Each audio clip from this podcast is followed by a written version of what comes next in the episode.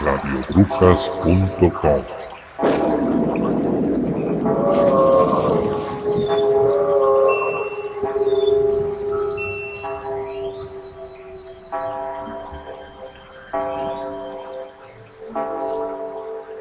La hora del misterio.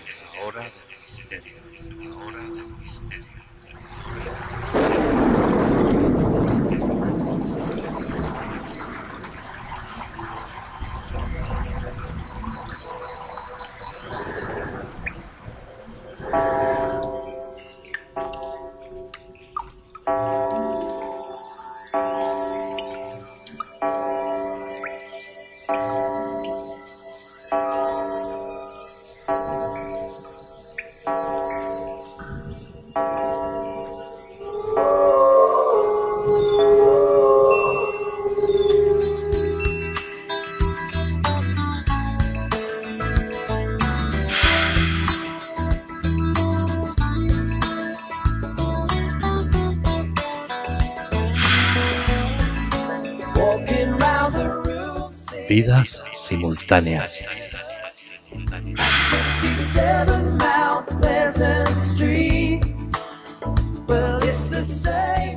Esta es la historia de dos vidas simultáneas, dos personas unidas por una serie de hechos bastante mágicos, aunque muy distanciadas aparentemente una de otra.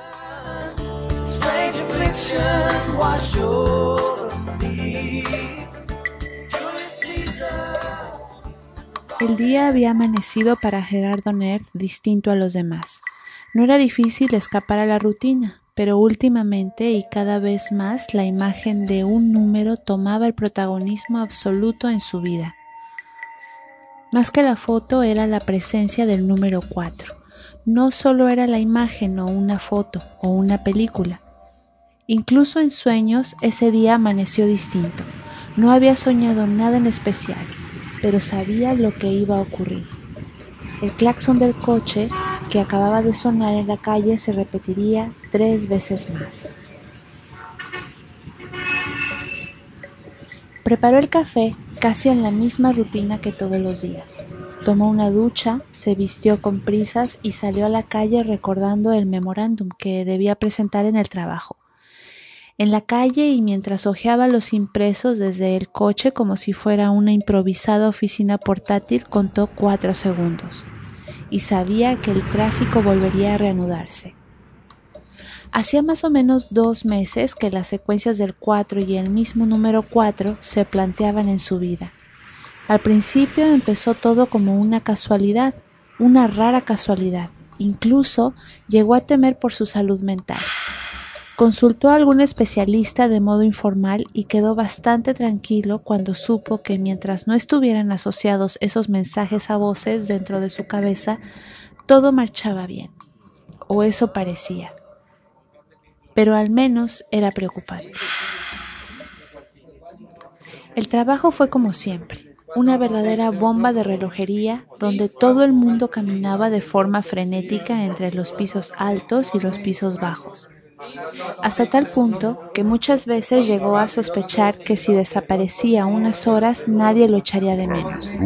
Esa mañana no era difícil de adivinar.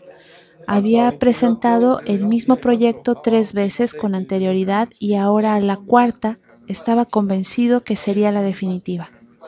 En efecto, el teléfono de los jefazos sonó. Em, sí, sí, señor Logan.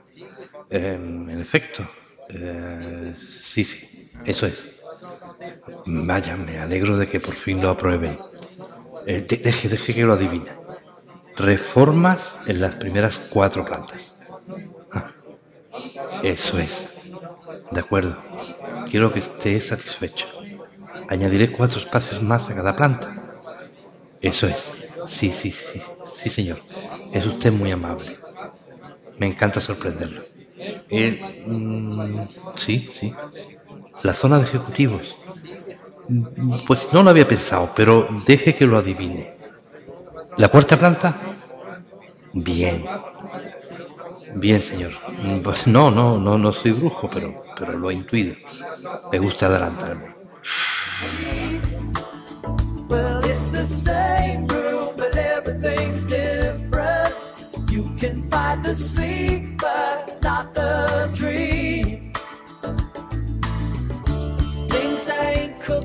Cuando Gerardo colgó el teléfono sabía que los cuatro jefes estaban encantados con su proyecto y que sería el cuarto proyecto premiado en la historia reciente de la joven empresa de arquitectos. Dibujaba trazos torpes sin ningún sentido en el papel y en realidad ya tenía el resto del día libre. Acababa de conseguir uno de los mayores triunfos previstos para el resto del mes. Miraba de reojo las noticias en el pequeño televisor de su escritorio cuando una noticia le heló la sangre. La corresponsal daba la noticia desde el aeropuerto de un aviso sobre un paquete bomba que la policía había dado como falsa alarma. Detrás de ella un reloj marcaba las 12 del mediodía y la bomba sabía Gerardo que estallaría cuatro horas más tarde. Sin saber cómo ni por qué y movido por todas las prisas del mundo, salió del edificio de oficinas para tomar su coche a toda velocidad y encaminarse hacia el aeropuerto. Si se daba prisa, con mucha suerte, podría encontrar a los reporteros de la televisión y explicarles la tragedia que estaba a punto de ocurrir. Apenas llevaba recorridos cuatro kilómetros de la autovía, se cruzó con la unidad móvil del canal de televisión que regresaba de dar la noticia. Dio la vuelta y lo siguió hasta que con toda la suerte del mundo los periodistas pararon en una cafetería y Gerardo decidió seguirlos.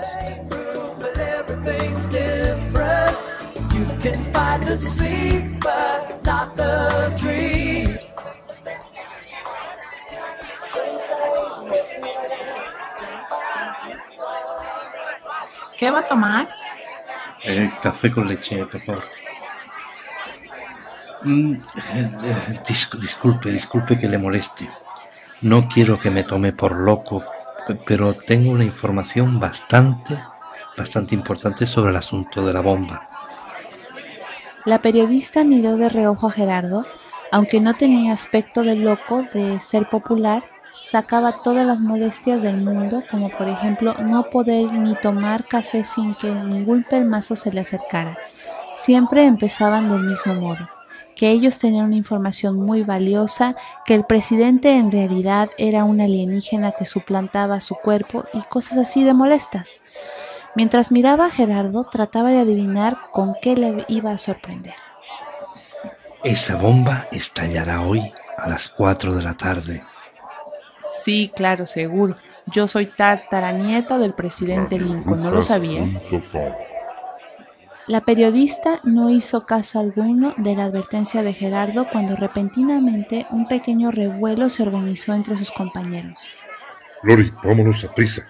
La bomba acaba de estallar en la terminal 4 del edificio de carga del aeropuerto. Vamos. Entonces los ojos de Lori Palmer se abrieron desencajados y mostraban pánico. Miraban a Gerardo en la forma de quien ha tenido delante al verdadero terrorista. Visiblemente nerviosa, dio una orden a su compañero. Trae la cámara, rápido. No puede ser. Tenía que estallar a las 4. Claro, terminal 4. Eso es. No era las 4. Era terminal 4. Y pocos minutos después entrevistaba a Gerardo en plena cafetería. ¿A qué grupo representa? ¿Qué pretendía? ¿Quiénes son? ¿Cuántas bombas hay colocadas? Lori, Lori, vámonos. Necesitamos cubrir la noticia del aeropuerto. El equipo de periodistas escapó a la carrera dejando a un Gerardo desconcertado que aún no alcanzaba a calibrar el problema en el que se acababa de meter. Justo a las 12 en el noticiero del mediodía, la corresponsal daba la noticia del atentado terrorista. De pie en la noticia, como siempre trayendo para ustedes las noticias más exclusivas, pude tener contacto con uno de los terroristas. Entrevistado por esta periodista, se negó a facilitar dato alguno. Y las imágenes del noticiero mostraban a un Gerardo absorto en aquella cafetería. no necesitó la policía de ir a detenerlo. Él mismo, bastante asustado, se presentó en comisaría donde supo que a esas horas era el hombre más buscado de la ciudad. Cuando contó una y otra vez la misma versión del número 4 y solo cuando comprobaron que era quien decía ser y dónde trabajaba y la coartada que tenía en el momento de la explosión, solo entonces lo dejaron ir. Pero ya era bien entrada la noche. Apenas llegó a su casa, recibía una llamada de sus jefes. Estaba despedido. La empresa no podía permitirse una imagen como aquella, y su proyecto quedaba automáticamente descartado. La semana siguiente, y de forma extraña, vio desaparecer todos los mensajes e imágenes del 4 y sus secuencias. Gerardo pasó la semana de forma desconcertada, casi sin salir de su apartamento e intentando recuperar un poco de cordura en toda su vida. Stormy weather at 57 Mount Pleasant Street. Well, it's the Casi al final de la semana recibió la ayuda de un viejo conocido, el doctor Abraham Linares, el mismo a quien había consultado de forma preocupada meses atrás por su obsesión aparente por el número 4. El doctor Linares estaba al tanto de lo sucedido en el aeropuerto y en la vida de Gerardo. Le comunicaba algo bastante extraño. Apenas a tres horas en coche de donde él vivía, una mujer llamada Nuria Valdanz había tenido idénticas experiencias con las secuencias numéricas, solo que en su caso había sido con la hora 12.15, exactamente a la hora en que explotó la bomba. Sería bastante interesante que ambos conversaran en opinión del doctor. La señora Nuria, del mismo modo, en su vida no había padecido trastorno o enfermedad mental alguna. Gerardo anotó el número de teléfono e inmediatamente llamó a Nuria. Se presentó de modo tímido, educado y nervioso. Nuria ya esperaba su llamada por consejo del doctor Linares. Hablaron y hablaron sobre sus peculiares experiencias y en un momento de la conversación Nuria dijo algo que heló la sangre de Gerardo. ¿Has visto qué hora es? Eh, No, eh, permite que lo mire. Son las 12.25. Llevamos hablando 10 minutos. Me has llamado a las 12.15. Me gustaría que vinieras por casa. Además, hay cosas que me gustaría mostrarte. Todo esto es tan extraño que eres la primera persona distinta al doctor Linares con quien me atrevo a charlar de esta confusión. Anota la dirección. Vivo en el condominio pequeñito y mi casa Deja que adivine. Tu casa es la número 4. Al día siguiente, Gerardo estaba en la pequeña sala de la casa de Nuria Valdanz. Tomaba una pequeña taza de café a sorbos nerviosos. Nuria no podría decirse que fuera una mujer exuberante, pero tenía un atractivo que no había escapado a Gerardo y que le resultaba magnético, divorciada y con todas las paredes llenas de recuerdos de una especie de pasado que a Gerardo se les antojaba congelado. Nuria había conocido por el doctor Linares los sucesos del aeropuerto porque incluso, como ella misma reconocía, de otro modo no era difícil haber tomado por un loco a Gerardo. Fuiste muy valiente. Yo nunca me había atrevido. Pues ahora estoy arrepentido. Ni pude evitar nada y he perdido el trabajo e incluso ganado una buena reputación de loco. Como dice el doctor Linares, todo ocurre por algo en el universo. Quería mostrarte estos dibujos. Nuria desplegó sobre la mesa toda una serie de dibujos, de garabatos, de apuntes. Todos, todos eran del mar. De un modo u otro representaban el mar, pero no era una porción de costa o de océano pegado a la tierra. En todos aparecía un océano lejano, alta mar. Empezó a obsesionarse por dibujar el mar hace apenas dos meses y coincidiendo en el tiempo en que Gerardo se le aparecía la secuencia del 4, no le fue demasiado difícil a Gerardo sacar una conclusión. Entonces, si logramos situar el 4 en algún tipo de coordenadas, ya tendríamos la hora en la que iba a ocurrir. No, es justo al revés. Tomé las 12.15 como coordenadas y las situé en el GPS del coche. Nos lleva justo a un punto de mar a una hora exacta de las Islas Canarias. Sospecho que las 4 se refiere a la hora, pero no sabemos si de la noche o de la tarde. Mm, entonces sería cuestión de esperar 24 horas, pero ¿de qué día, de qué mes o de qué año? Lo he soñado. Tuve una revelación hace dos semanas. También soñé que venderías. Es el día 4 del mes 4, o sea, abril, y el año es este. O sea, ya estamos en abril. Y el 4, el 4 es... Mañana, exacto. Pero sí que así no hay tiempo. Sí lo hay, pero debemos darnos bastante prisa. Nuria había planificado todo y previstos todos los detalles. Sin tiempo a que Gerardo pudiera protestar, ambos salieron rumbo al aeropuerto con apenas una pequeña bolsa de viaje.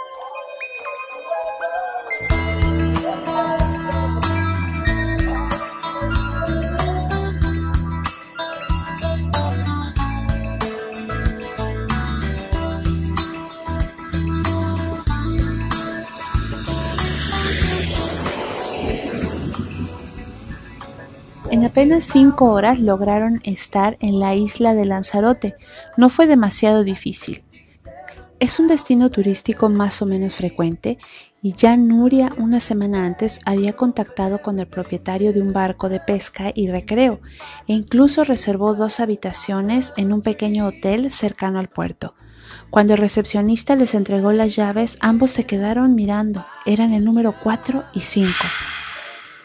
Por la mañana del día siguiente, a primera hora, salieron rumbo al puerto, y donde el barco los esperaba, simuló que ambos eran investigadores oceanográficos y necesitaban estar 24 horas fijas y permanentes en esa localización exacta. No fue difícil convencer al patrón de la embarcación con un suplemento en el precio. Llegaron con tiempo apenas cuando iban a dar las 12. Comprobaban los bocadillos y viandas que habían llevado para esperar allí las 24 horas, y cuando el reloj casi se acercaba a las 12.15, un silbido extraño comenzó a llegarles. El mar se tornó de un color muy extraño y comenzaron a emerger burbujas enormes desde el fondo. El patrón nunca había visto una cosa igual en toda su vida. Su gesto era absolutamente preocupado. Nuria y Gerardo se miraron extrañados. La hora no era a las cuatro, era exactamente ahora.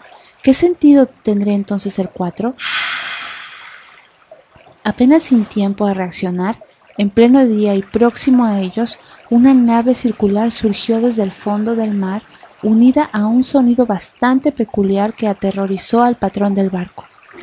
Nuria y Gerardo miraban asombrados, pero por otra parte, de algún modo esperaban algo semejante. Era una especie de plato de brillo metálico gigantesco que tendría unos 30 metros de radio y se situaba a escasos metros del mar. Un haz de luz que partía de la nave situada a unos escasos 100 metros se acercó hasta tocar la embarcación. Era un extraño haz de luz sólida. Se podría tocar. Nuria, movida por un impulso, comenzó a caminar por él y Gerardo la siguió. Cuando llegó a las puertas de la nave suspendida apenas unos metros sobre el mar, la encontraron cerrada y mostrando cuatro luces de cuatro colores distintos parecidos, solo parecidos al rojo, al verde, al azul y el blanco. De modo instintivo, Nuria puso la mano en el blanco que correspondía al color 4 y la nave abrió su puerta. Gerardo y Nuria desaparecieron tras la puerta y nunca más nadie volvió a saber de ellos. La nave trazó un silbido y desapareció en el cielo tras una estela de luz ante el asombro del patrón del barco que seguía escondido en el camarote presa del pánico. Intentó llamar por radio, emitir un mensaje de socorro y ayuda, pero fue inútil. La radio no funcionaba. Nada pareció funcionar en aquel barco, al menos hasta diez minutos después del que la pareja desaparecía junto a aquel extraño y gigantesco artefacto. Por fortuna, el patrón tenía fama de hombre equilibrado y que no abusaba de la bebida. Incluso cuando comunicó la desaparición de la pareja, Salvamento Marítimo comenzó la búsqueda, aquella búsqueda extraña. pero inmediatamente desistieron cuando la Guardia Civil informó que en los días anteriores nadie con aquella descripción o incluso aquellos nombres había viajado hasta la isla, o al menos en la relación de pasajeros de ninguna compañía aérea no figuraban sus nombres.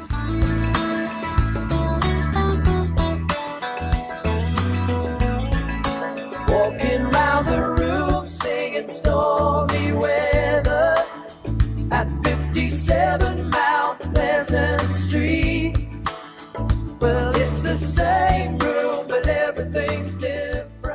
Por lo demás, en sus respectivas vidas fueron tomados simplemente por desaparecidos. Todos sospechaban del carácter extraño de Gerardo y más después de lo sucedido. A nadie extrañaba que hubiera iniciado un viaje lejano, idéntico caso el de Nuria. Solo el doctor Linares esbozó una sonrisa ante la noticia de la desaparición. Cinco años después, el mismo patrón acudía visiblemente nervioso a las dependencias del cuartel de la Guardia Civil.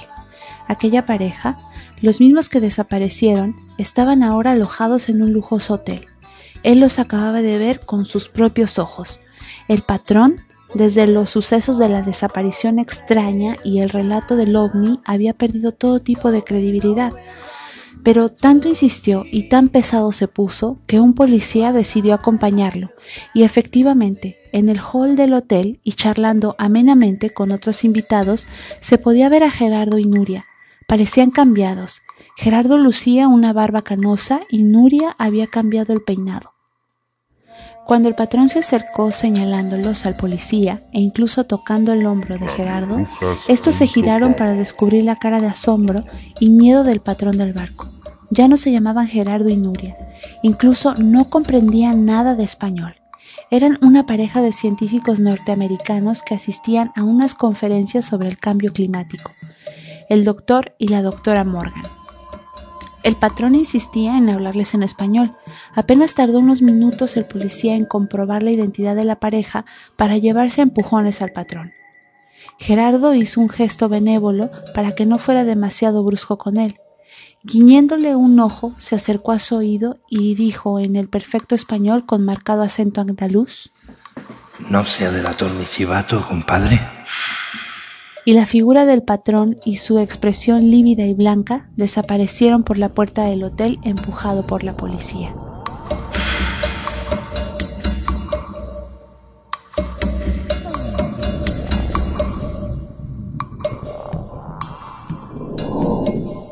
Es una producción de radiobrujas.com. Todos los derechos reservados sobre una idea y textos de Druida. cooking in my kitchen. Strange affliction wash over me. Julius Caesar and the Roman Empire.